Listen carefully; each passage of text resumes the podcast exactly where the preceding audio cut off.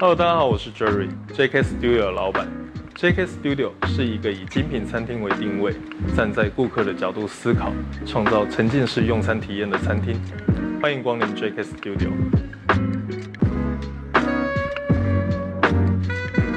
我希望能够带领我们 JK 团队，不断的努力精进与成长，在竞争激烈的餐饮业中能有一席之地，让更多人能够看见我们 JK Studio。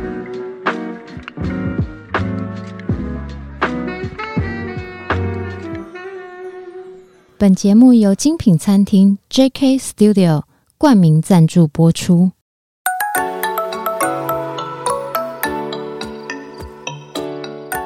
创业是一种态度，你的创业有人懂，新手创业不懵懂，邀你一同前行，创业时代。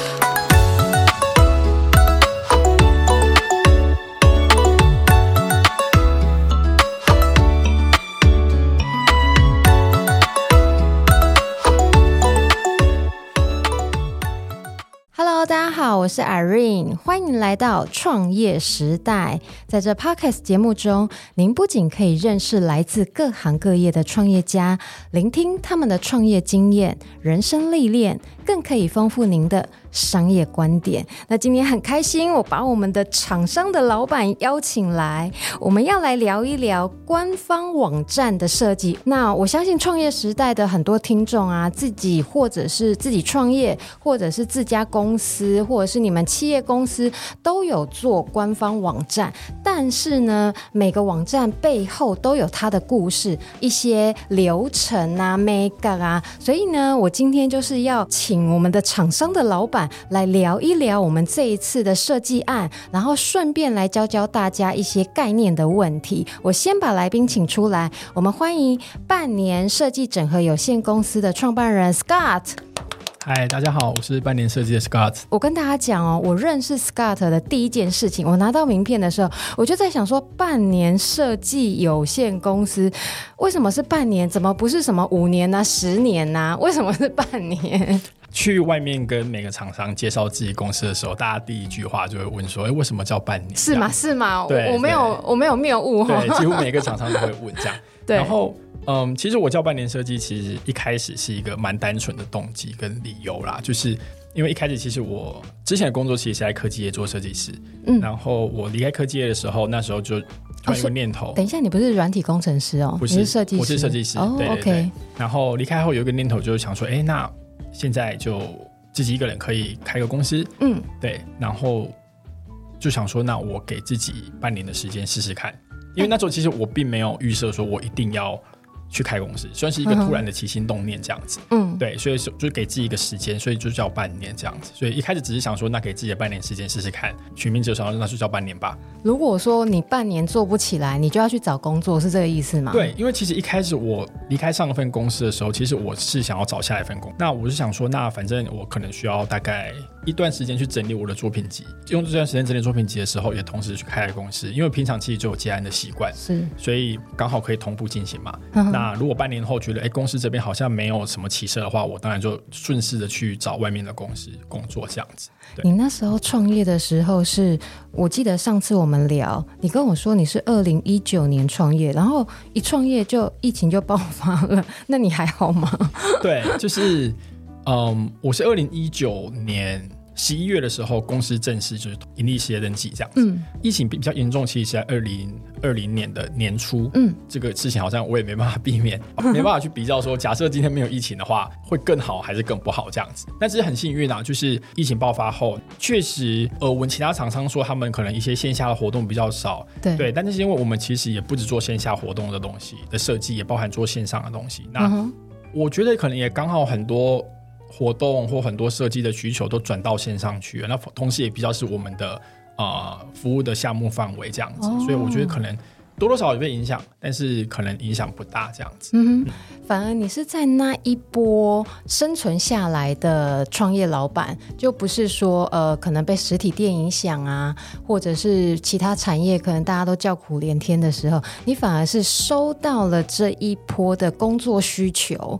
我觉得我好像不太算是在那个时候生存，而是比较像是在那段时间长大。嗯、我刚开始的时候是疫情刚爆发嘛，对，所以并不是说我在疫情前就已经开了，然后刚好遇到疫情，然后可能又生存下来。我比较像是随着疫情这段时间去扩展我的事业，这样子。所以因为一开始 一开始的时候其实就我一个人啊，嗯、然后我其实大概过了半年后才开始找第一位正职的员工。嗯，那之前都是找就是比较偏向是就是 part time 的。呃，工读生这样子，对。对，所以有点类似说，就是慢慢的从自己一个人，然后开始有员工进来，然后陆续随着疫情开始减缓之后，然后开始慢慢扩展自己的那个员工的人数跟整个事业的规模这样子。嗯我其实一开始开公司的初衷是为了去提供一个完整的设计解决方案。对，因为完整的设计解决方案，所以不单单只是官网这样子哦。对，其实我之之前自己在公司上班的时候，我自己下班时间就会接案子做。后来有陆续观察到说，以前客户可能会一档活动找你做一个网站好了，嗯，这档活动它同时也会有类似影片的需求，或者是会有其他像是社群贴文或是一个插图的需求。哦，因为你刚刚讲说都转线上了嘛，对不对？对，有观察到这件事情，然后我就会从客户的角度去思考说，那对他们来说，很多客户的窗口，它可能是公关公司的窗口，对，可能是一般公司行销的窗口，哎，这蛮多的哎。对，那他们可能不会认识这么多不同类型的设计师。那时候我觉得这可能是他们的一个痛点。难怪你会说整合。我的想法是想说，帮他们去提供完整的解决方案，去解决他们的需求。嗯、所以，如果他们今天这一档活动，或是他们有需要网站，有需要动画，有需要影片。那我们这边就可以帮他去做执行，这样子。回归到我们这四年来做的项目，其实包含从网站、嗯、App 的设计，然后包含像动画，包含像拍摄影片，那当然还有包含像平面设计，然后跟品牌设计之类的，或是插图的绘制，其实都是在我们韩国的服务项范围里面这样子。你刚刚讲到林林总总这么多啊，我相信你一个人是做不完的啦。而且你现在公司从二零一九十一月开始，一直到现在，哇，要迈入二零二四年了。这个过程中，从你一个人到慢慢发展团队，应该有很多心路历程吧？有，尤其是今年就开始有一些比较明显的变化。什么意思啊？因为其实我扩增人的时间轴比较像是，可能我我现在需要有一个企划的需求，我就找了一个正职的企划，应征了一位企划，那时候是你第一号员工。对，嗯，因为之前我也没有创业经验嘛，是。对，然后我不知道大家找人的逻辑或找人的原因是什么，那我当时只是觉得说，啊、呃，会有这些事情要做，嗯，所以我从小做设计，同时又要去跟客户应对，那很忙哎、欸，对，那其实我觉得谈业务这件事情对我来说是。OK 的，我其实蛮喜欢这个过程。嗯，只是说案子谈进来之后，像网站开发，它会有一个来回讨论跟修改的过程，哦、那个时间拉很长。对，然后这个时间是比较难去哦、呃，比如说我做设计，我可以安排好自己的时间，但是如果要跟客户就是讨论事情，这件事情会比较零碎一点点，这样，嗯、那它会切割到我做设计的时间。嗯，所以我会觉得我需要试出一些时间去让我专心在设计上面。嗯，对，所以。呃，这是一开始初期啊，就我还是觉得我想要专心在设计上，所以我就会需要有一位网站企划来帮我，呃，哦、负责说跟对外跟客户讨论，然后厘清设计需求跟一些整理设计修改的部分，这样子。第一号员工是朋友介绍的吗？还是也是人力银行招募的？我们其实开始用像是一些。一零四啊，或 CakeResume 这种人人力招募平台的时候，其实已经是比较后期了。一开始其实都是有点像哦，我刚好有机会认识这个朋友，哦、然后他是做网站计划背景的，那我会觉得哎，好像。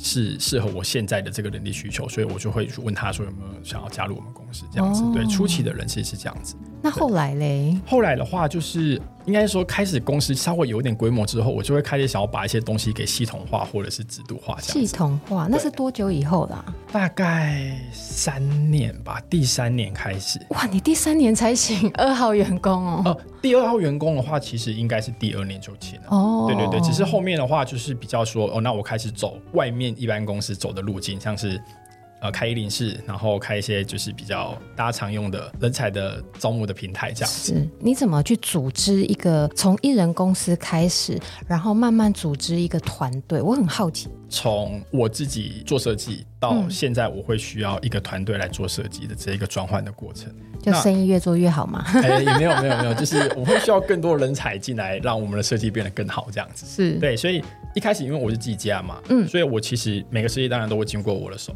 嗯，那我也会很享受这一个透过自己的手完成的设计，这样子，嗯。后来选择开公司，其实应该要有个认知，就是说，如果我今天想要把我的规模给做大，嗯，那我自己一个人一定是能力有限的情况，对对，一定没办法什么都都我自己做，就我一定会需要有不同的人才来跟我一起完成这件事情。那同时我也要有一个心态的转换，就是说我不能再觉得什么事都要我自己做才可以，或者是什么事情都要一百分这样吗？对。后来我们就是比如说像我们第二个找的员工是一个平面设计师，嗯，那时候我就觉得哦，我开始会想要让公司的设计。案，然后让这些设计师他们有发挥的空间，嗯、就是从一开始我会都自己做，然后到后来我会变成是一个比较像是整合跟辅助的角色，让这些设计师他们有发挥的空间，这样子。先不管中间的过程，其实从一开始到现在，我的角色转换会变成是。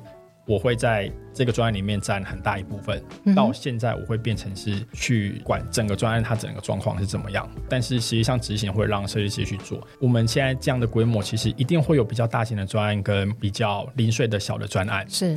我现在的角色就会比较像是我去处理一些比较零碎小型的专案。我以为老板是处理大型。呃，我会看大型专案它整体的状况跟方向有没有对。嗯。但是我会让执行设计这件事情到设计师身上去。某种程度，我也觉得说，对设计师来说，其实处理一个完整的专案的成就感一定会大于处理一些比较零碎小小的需求这样子。对。那不管是平面设计师，不管是动画师，不管是网页设计师，我觉得大家一定会想要做一个比较完整的专案，然后是可以放在自己的作品。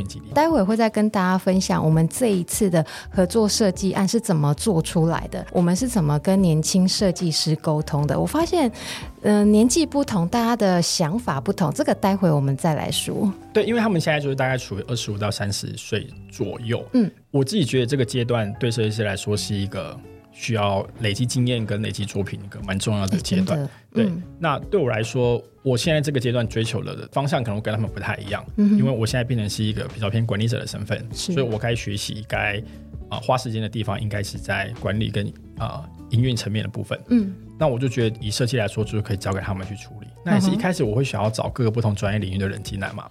除了说我们公司有提供不同的设计服务项目之外，我一个人一定没有办法说什么都专精。哦、对，可能什么都可以碰一点，但是可能不会很专精。嗯、对。但是这样，我觉得对公司的发展来说，我觉得会有一点点受限。等于是说，我公司在各个领域可以做到什么程度的极限，就会取决于我的能力的极限。哦，意思是说你的天花板对。对，像我们找来的，不管是平面设计师、网页设计师、动画师，嗯，那像版画、插画的。插画家，甚至包含像专案管理的人，嗯、他们在各自的领域上一定都比我还要专业。我也希望他们能比我专业。对，对我当然不会找一个说哦，我能力还会比他好，嗯、但我希望他比我专业。所以，比如说他们在各自专业领域都持续发展，然后有有所进步。嗯那对我们公司来说，其实也是一个很好的方向，这样子。诶，像在管理这方面呢、啊，或者是像你自己在从你自己执行者，因为以前你做设计，你从这样子一路以来，你自己的心得是什么、啊？有没有你觉得很有成就感的事？有一个成就感的差别是在于，以前我自己做的时候，我的成就感是来自于我完成这一件，可能这个作品或这个专案，客户反应也不错，那我就会觉得很有成就感。嗯、那因为都是我自己做的，会很享受这个过程。现在开始的成就感，我觉得会比较来自于说，哦，这个专案可以让我们的设计师有所发挥。等于说，你的成就感是看到设计师他们有成就感。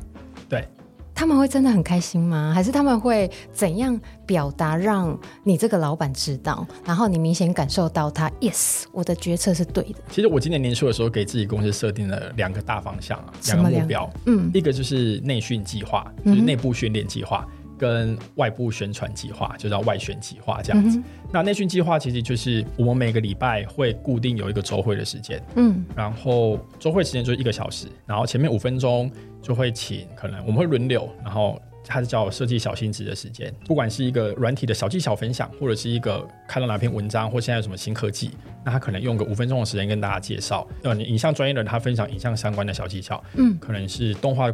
专业的他分享动画相关的小技巧，那这样对其他领域的设计师来说，他其实也会知道一些有别于自己领域之外的薪资。哎，那不错哎。对，然后它有点像是读书会的概念，但是不是读一本书，是读你们的专业各自的专业。对，但是它不用花太多时间，因为它就五分钟，所以你可能网络上看了一篇新闻，或者是看了一篇文章，或者是你甚至在滑 Instagram 的时候看到一个一个 Reels，然后你都觉得哎，这个软件小技巧很很实用，那跟大家分享一下这样子。嗯、对，它是不会有太大的压力是去分享，然后。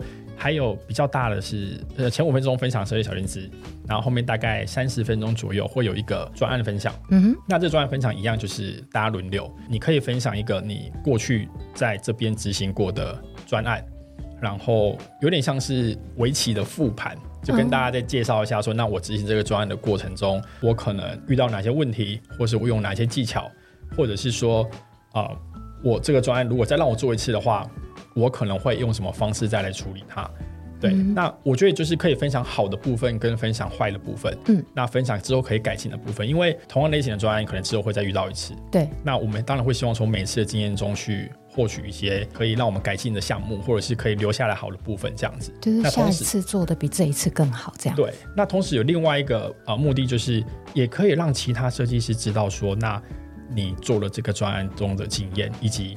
你做了什么事情？嗯、因为其实我们在去年的时候，我其实每年的年底都会有一个 one on one 的 review，就是跟每一个设计师，嗯、然后会问他们说他们今年做专案的状况，以及他们对于自己希望下年度可以做到哪一种类型的专案，或者是希望有哪一部分的学习跟成长。嗯那那时候其实就有大概两三位设计师跟我反映说，大家虽然平时都很好，但是有时候不太知道另外一位设计师在做什么，因为我们不见得每个专案大家都会参与，哦，有可能他只是一个动画专案，他不会有平面设计师进来，嗯，所以他可能只知道这个动画师在做这个专案，好像他不知道他在做什么内容，嗯，那我会觉得，哎。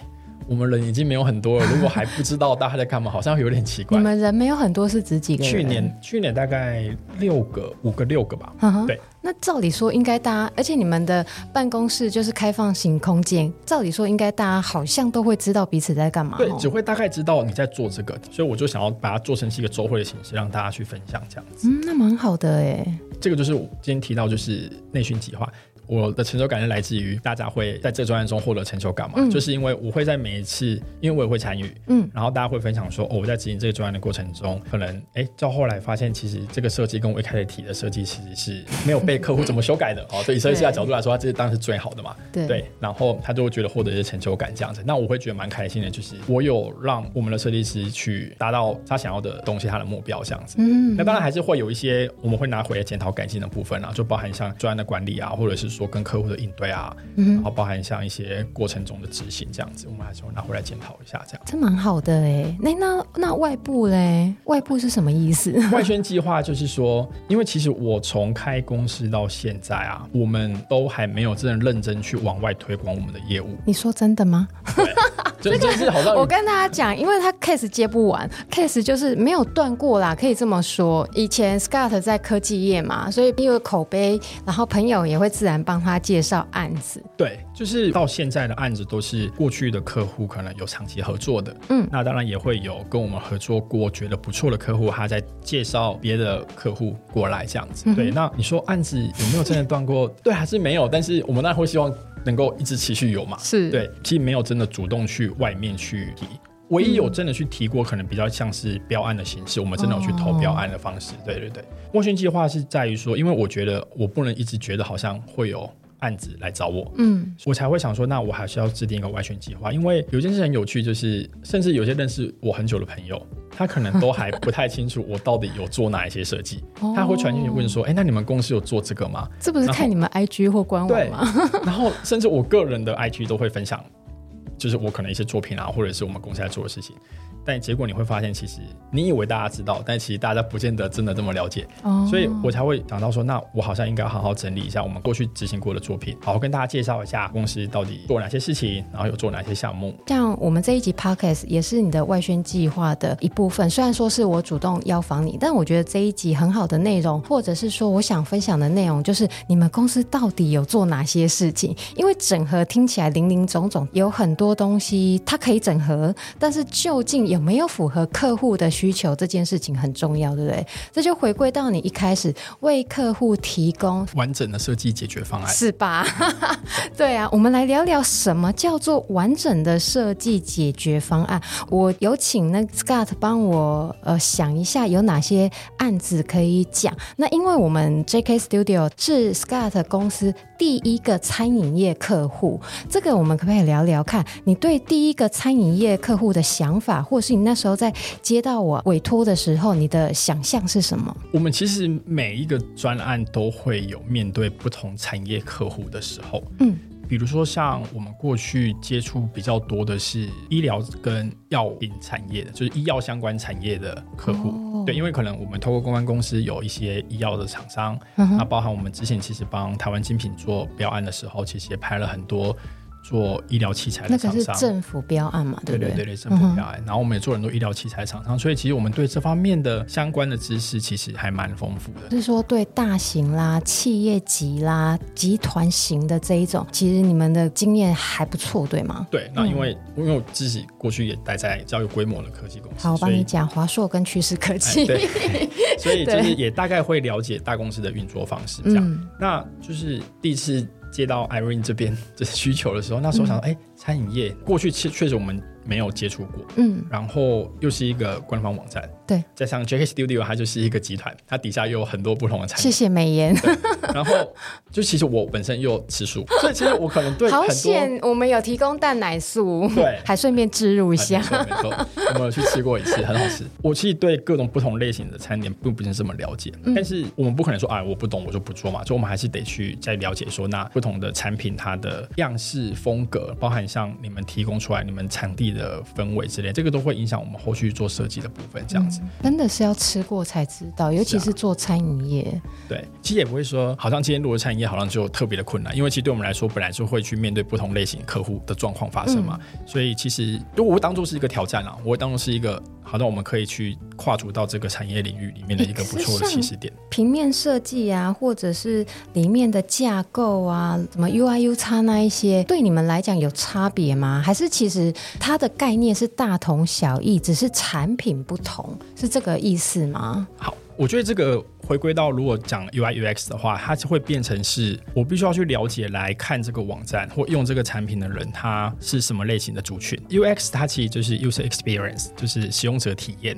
的缩写。嗯哼。然后 UI 就是 User 啊 User Interface，就是使用者界面嗯哼的缩写。可是这两个通常是呃有些人会搞混，像我一开始就有有搞混，哎，看起来好像都一样。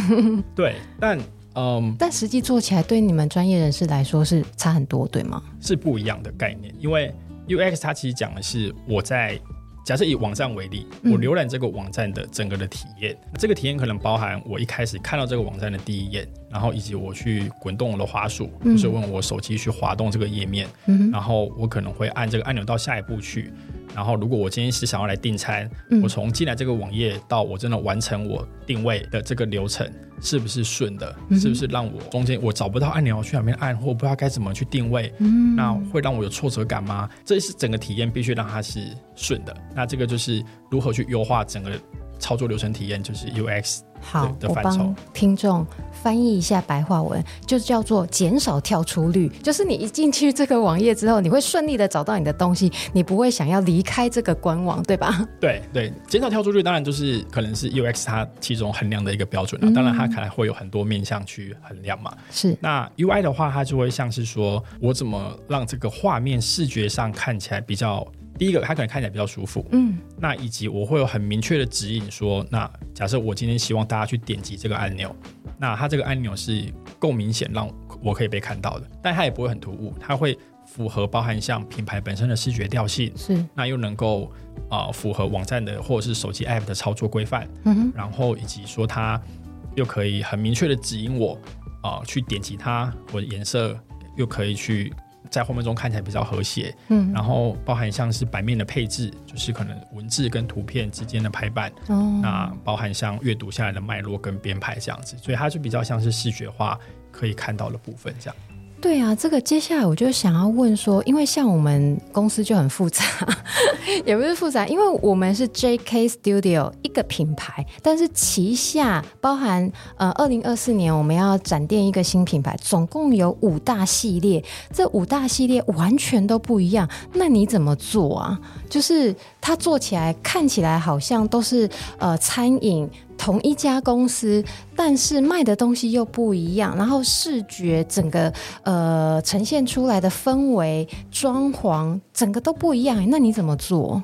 嗯，那一开始我们接到这个案子的时候，其实就因为已经都已经有餐厅实体的照片跟状况嘛，嗯，对，然后以及不同餐厅它其实卖的特色餐点也不一样，对，所以那时候我们就是从这两个面向去制定说，那我们要如何去让这个网站看起来是。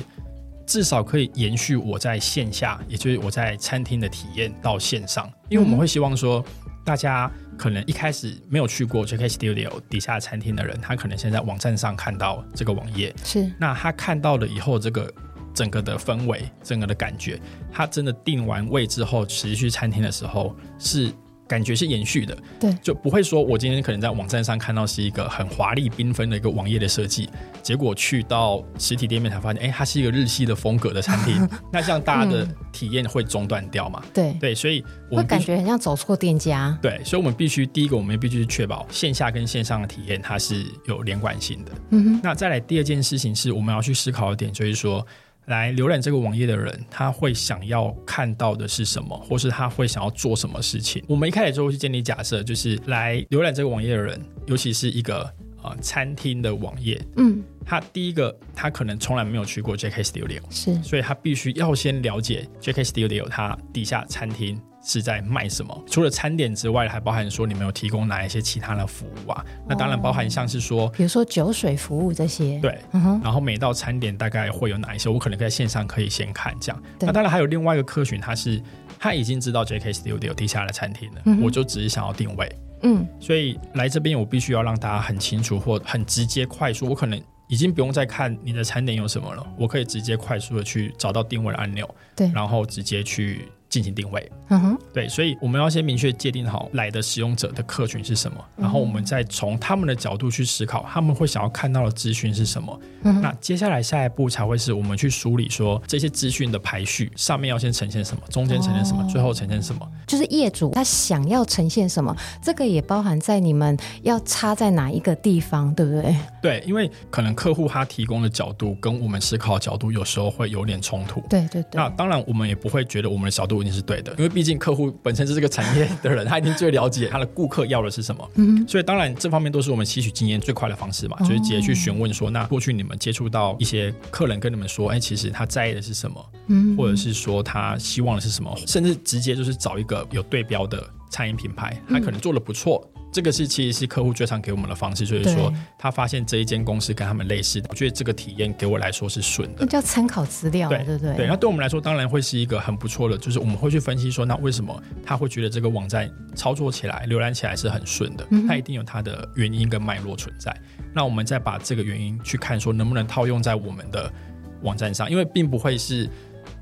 都可以直接百分之百套用过来，因为每一间餐厅它的调性跟他想要传达讯息其实不尽然相同。可是像你那时候有带员工去我们的大直店，就是在中泰乐生活五楼的法式餐酒馆用餐，那一天中午吃完，你们的感觉是什么啊？然后你们回去公司之后，你们做了哪些事情啊？你们的想法是什么？因为要线下线上一样嘛，这对设计师来讲非常重要，对不对？对。因为其实那一天我们带了全公司的人去，对对对，谢谢。因为刚好刚好那一天也是我们就是我们都会有一个迎新的餐会啊，就是刚好那一次是新的实习生是来这样，然后刚好就刚好有个机会，我们就过去吃这样。那当然去现场看，嗯，除了网页设计师之外，嗯。其他人其实都是纯享受这个餐点跟享受餐厅的氛围。那我跟设计师他其实本身他去的时候，他当然有去再更观察细微一点。他会观察什么啊？好奇耶。很有趣的点是在于，我记得去吃餐厅之前，其实我们也先提了一版设计。是。但那时候好像你们的意见回馈是说，哦，其实我们那个餐厅不是这么多蓝色的色调哦，其实是比较多黑色的色调这样子。嗯。因为那时候我们只是看你们提供的照片。对。我们就觉得哦，它蓝色色调看起来比较多，然后一起有些元素，我们把它用在我们的网站上。对，但确实去到现场之后才会发现，哦。原来其实有一些比较更深深黑色的色调，其实占比也不少。这也是给我们一个经验啊，确实真的去到现场之后才会发现，那个感觉可能跟在照片上看还是会有一点点不一样。没错，而且灯打下去又不一样。对，然后你坐在餐厅里面，因为百货公司是开放型的嘛，你坐在餐厅里面跟外面，它在。呃呃，一般客人在走动的动线的那个灯光啊，还有百货公司它原有的设计，那个感觉又不一样。对，所以。人一定要到现场，就是这样子。对，因为刚好我们上个礼拜是网页设计师，他就分享 JK Studio 这个他专案执行的过程，嗯，所以他也有提到说，他就是去了现场之后，然后才发现现场的一些不管是配色啊、氛围的部分，确实都对他后续在进行第二版设计修改的时候带来蛮大的影响。这样子，嗯，明白。实际到去现场，然后会比真的就只是坐在电脑前面，然后看照片会有来的更多的帮助。您好，欢迎光临。美食、葡萄酒、法式手工甜点，具品味与自在的餐厅氛围。JK Studio 为您创造美好的用餐体验，诚挚欢迎您的光临。JK Studio。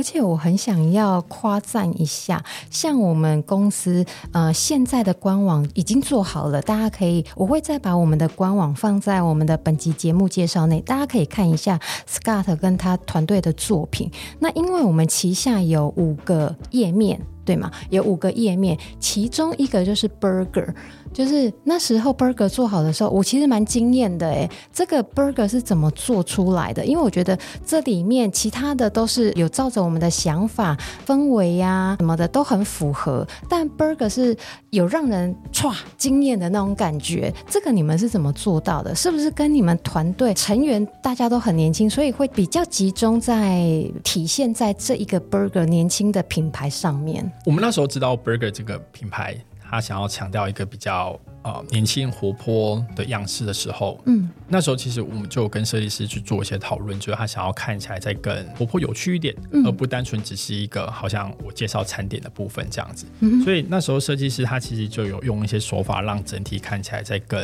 有跳脱于其他三个页面的感觉，而且还有动画，对吗？对，因为有些动态，而且它的动态其实都是有去呼应里面的一些元素，比如说，嗯，呃，大家如果浏览这个网站的话，它其实会有一个。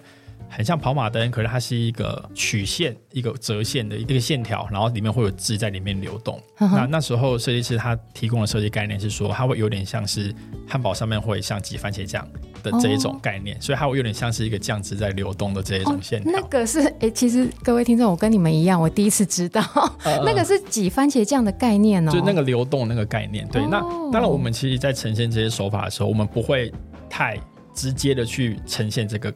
概念，如果我直接就是画一个番茄酱罐，然后挤出来，那就太直接了。哦、所以我们会透过一些比较转换的手法，嗯、让它就是啊、呃，把这个设计，把这个元素带进我们的设计语汇里面去做一些变化，这样子。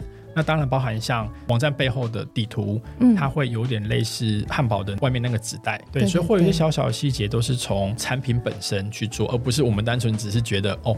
那我我也可以做这么这么跳的感觉，然后我就把任何元素都加进来，所以它其实元素都是有设计脉络的。这很棒哎，这小心思哦。对，然后嗯，设计师本身他也蛮擅长这一种比较活泼风格。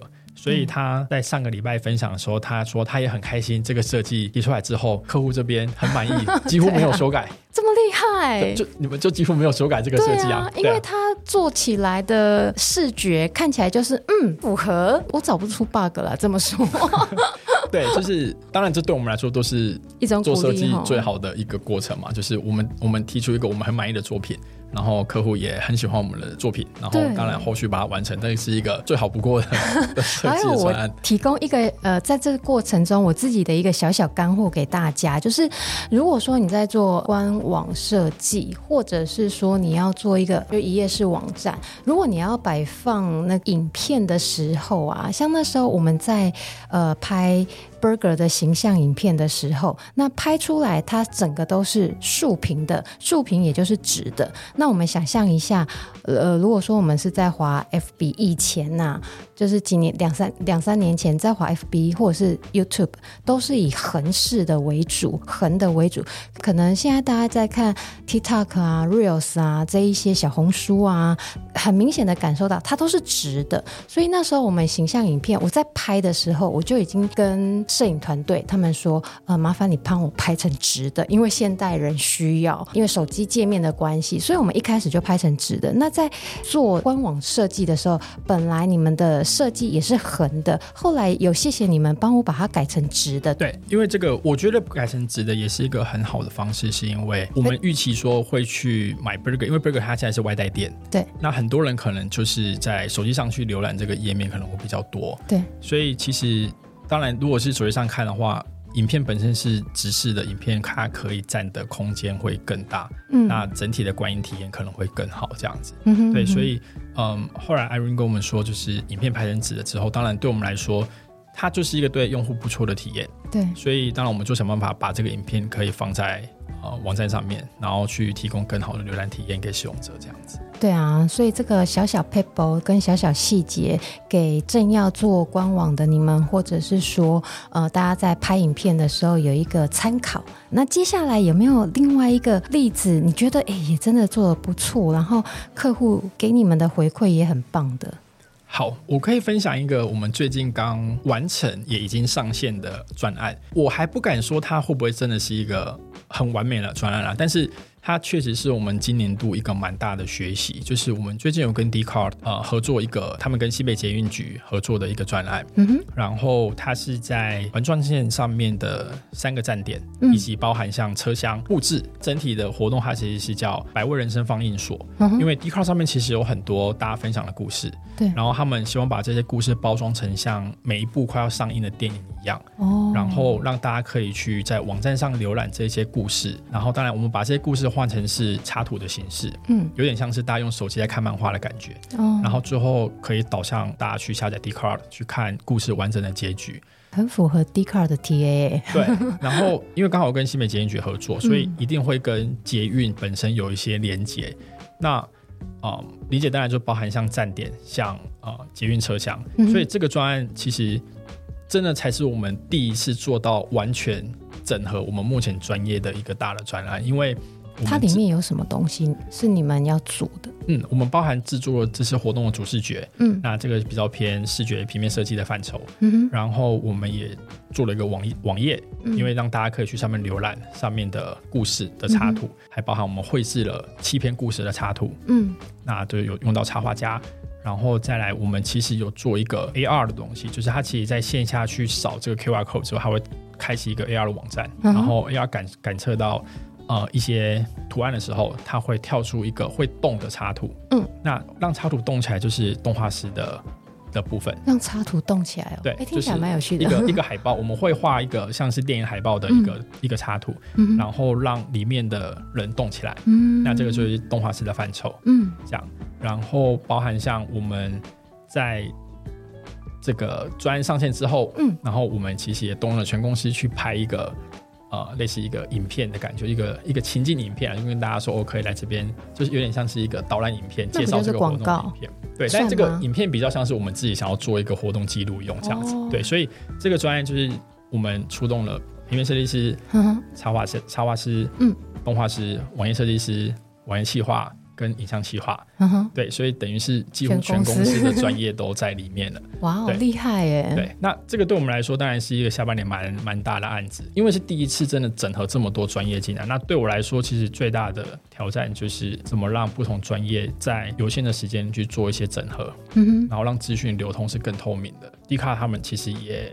蛮开心，我们帮他们完成这个专案，那过程中其实合作是蛮愉快的。这样子，如果以你自己来讲好了，以你老板的身份来讲，我觉得这个专案对我们来说最大一个学习就是说，设计面向部分，我觉得大家在各自的专业领域其实都发挥的很好。另外一件事是我们接下来会去讨论该怎么解决的。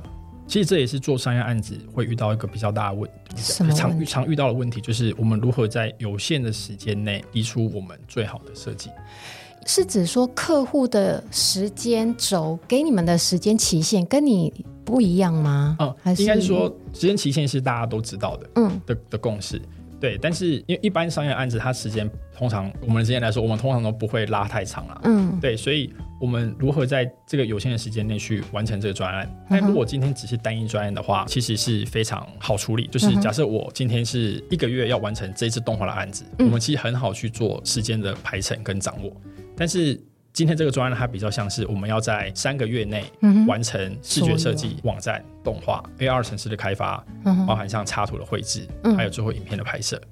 对，然后它都是并行的，它它并不是一件事情完成后再接下一件。哦，那有些是接续进行，那有些是并行的。那所以，如果今天是接续进行，前面的时程如果有稍微 delay，它就会去压缩到后面的时间。专案的执行过程中来说，其实还蛮常会发生可能前面时程延迟的问题产生。嗯、那当然，这个问题会有很多种面向啊。对。那一旦后面的时程被压缩，可是最后上线的时间它其实是固定的情况下，我们该如何用仅剩余的时间去完成我们预计要达到的效果，让这个专案不会因为时间被压缩，然后我们就。把我们的品质降低，因为这个是我们必须要坚持的部分。嗯。以你这一次的经验来讲，下一轮你要优化这件事情，是不是请一个专案经理、专案企划来帮你主导这整件事吗？是这样讲吗？啊，我们其实是有专案企划的，哦，我们其实有专案企划，但是，是嗯，这个专案一开始我是拉网页企划进来执行这个专案，哦，但是它变成说，它过程中它必须要去包含协调，像主视觉的设计，嗯，包含像网站的开发。包含像呃后面插图的绘制这样子，那我就觉得这次其实我们各自做的都很好，其实企划本身也做的很好，嗯，那只是说会有一些我们比较没办法预估到的状况，比如说像是说有可能是客户端会有一些想法的修改，那这些对我们来说当然都是很正常会发生的事情，对，一旦有修改，那或是一旦有一些时程的调整。嗯哼，那有时候可能是客户的客户，他会有一些意见的的的回馈，嗯、那可能别的客户他会回来跟我们要求说，那可能时间上会有些调整的情况下，嗯，我们该怎么去应对这件事情？嗯，那我觉得反而是这次专案中会比较值得我们拿过来学习的一个部分，这样子，因为过去其实。在这个专案之前，我们也执行过蛮多比较偏向是各个设计整合的项目，包含像可能它有网站、有动画、有影片、有网站。嗯，那其实我们都蛮有经验在整合这个大概两到三种不同设计项目的经验的。嗯、但这次是一次包含了大概五个左右的设计专案，你是挑战很大的集聚耶。对。我们其实也不是一个编制非常大的公司，对，所以各个专业都是有一个负责专门的设计师跟企划。如果之后我们又又遇到一个这么大型的专案的情况下，我们该怎么去让这整体的执行过程是比较顺的？嗯、然后也让设计师有一些空间跟时间去执行这个设计，会是我们就是从这次经验中学到的部分，这样子。哎，那也蛮好的啊！你从今年又往上成长了一阶，有点像爬楼梯的概念。对，刚好也是因为这个专案，然后我们下半年也人力扩增了不少。你现在总共几位啊？我现在包含我的话有九位。哦，九位哦。对那你办公室要拓大了吧？嗯，对，我们现在办公室正在稍微改装当中。真的对，对我来说，当然。除了专案的挑战，还有包含像我们现在人变多之后，然后我们会有一些人力，把人力分配、人力管理上，这对我来说是另外一个挑战啊。明年度的一个努力的方向，二零二四年的计划这样子。对对对，对。那祝你未来平步青云，然后公司越来越大。谢谢谢谢。接案接不完。没有没有，我们还是努力会把每件专案完成这样子。好啊，那我最后呢，再一个小小的提醒，像二零二三年的时候，我自己在做官网设计的这一个部分呢，就有踩过雷，那呃有遇到好跟不好的事情，我觉得有时候也是呃塞翁失马焉知非福。那如果不是因为我踩了个坑，可能也不会遇到 Scott。那这件事情让我学到了什么呢？叫做资源对应。那时候我很不能理解，说哦为什么我原本是找了一个外包业者，那他可能就是白天上班，晚上接案。那我觉得这本来没没有什么问题，但是这个似乎可能比较适合，如果我是这样子的资源的外包接案者的话。或许他可能比较没有办法承受企业级或者是比较大型的专案。我在这部分上面呢，就是沟通的不是很顺利，后来就没有再合作了嘛。那那时候企业顾问就有呃引导我，他就跟我建议说，其其实像你们公司的规模已经不太适合在呃找那种单一接案型的工作者，因为这样子为难他，然后也为难你自己。塞翁失马焉知非福，因祸得福之下，透过我们有一个我们餐厅的一个老顾客詹小姐，对，那她以前是 Scott 之前趋势科技的同事，那她就跟我介绍说，哎、我有一个前同事很不错，哎，他后来自己出去创业，不然我介绍你们认识好了，对，然后就因此这样子，呃，认识了 Scott，然后我们在。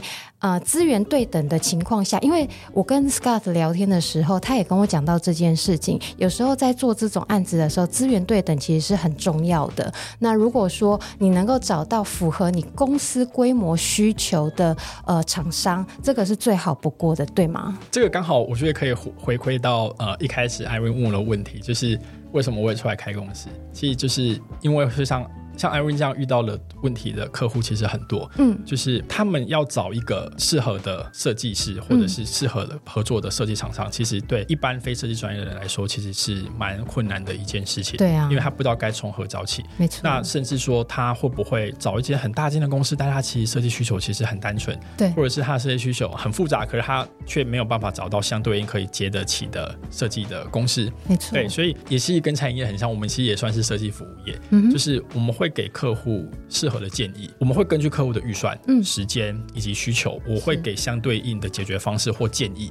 因为有时候如果客户预算真的有限的情况下，对，那我会跟他说，其实你们这个专业可能用什么方式做就好。比如说网站的话，可能有其他更快速、更经济、更经济实惠的方式，套版用用就好了，对对对。对嗯、那其实像影片也是，那这个就是从客户的角度去思考嘛，就是如何让大家呃客户花的钱是比较呃 CP 值再更高一点，嗯、然后以及。啊、呃，可以用什么方式去解决你们的设计需求？这样子、嗯、对，所以，嗯，其实这个回扣到就是 Irene 分享到。他遇到了这个痛点，那其实这个痛点也正是我们开公司会想要替客户解决的一个痛点，这样子非常好。介绍 Scott 给大家认识，那我都会再把半年设计整合有限公司的呃联络资讯放在我们的本集节目介绍内。那今天谢谢 Scott 来我们这边，谢谢，谢谢邀请，谢谢，感谢您今天的收听，恳请您到 Apple Podcast 五星好评，告诉我您对这一集的想法或建议，我相信我们。都会越做越好的，我们下集见哦，拜拜。